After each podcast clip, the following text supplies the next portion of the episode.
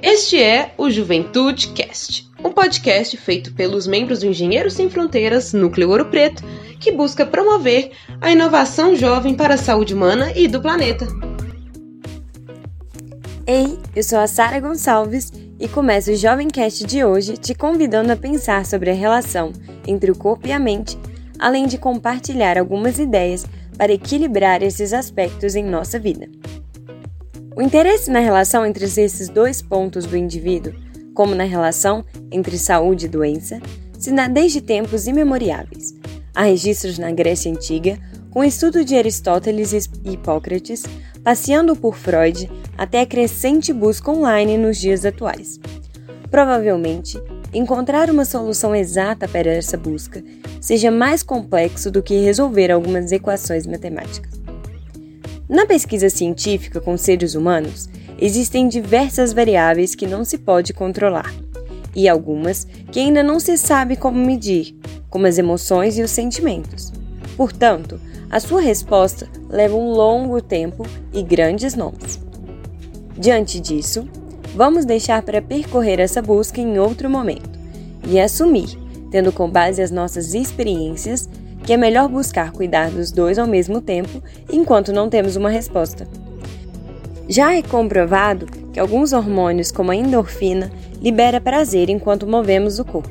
Ou seja, nosso corpo e mente acaba ficando conectado. E como diria aquele grande sábio, mais conhecido como ditado popular, o seguro morreu de velho. Durante o isolamento social e a ausência das aulas presenciais no Brasil acarretados pela pandemia do Covid-19, a busca por atividade física no Google saiu do nível 3 de popularidade em dezembro de 2019 e chegou a alcançar 100% em abril de 2021. Nisso, podemos inferir que ela se conecta a alternativas ao sedentarismo e à prática de exercícios físicos em casa. De outra forma, podemos associar isso com um caminho para acalmar a mente, já que houve um boom de incertezas nesse momento. Deste modo, vimos um aumento de lives no Instagram e YouTube promovidas por educadores físicos para que as práticas continuassem acontecendo, além de descobertas de novos esportes em locais isolados e com equipamentos necessários para a segurança dos praticantes.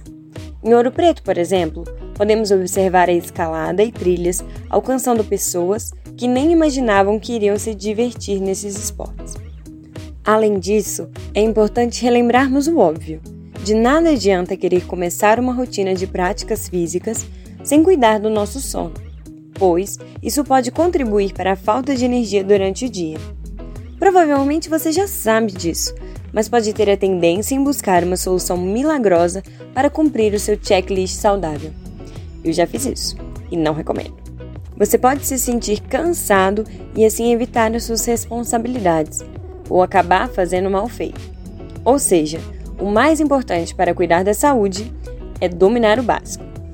Faça um compromisso com você de fazer atividades prazerosas algumas vezes na semana. Talvez você precise mais fazer um compromisso com pessoas próximas, amigos ou família. Tente começar com práticas que sejam mais fáceis para você.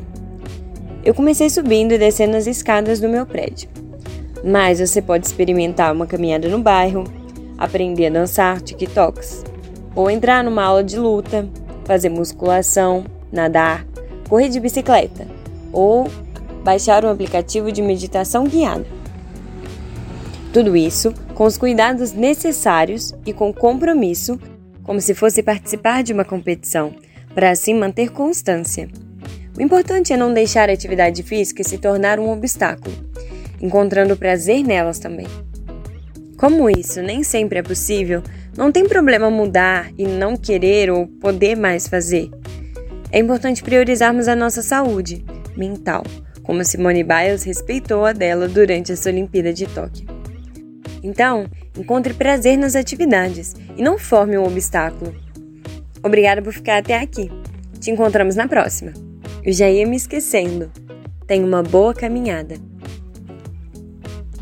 Juventude Cast, produzido pelo Engenheiro Sem Fronteiras Núcleo Ouro Preto, na voz de Sara Gonçalves. Siga-nos no Instagram, arroba Meu nome é Lorena Lara e até a próxima!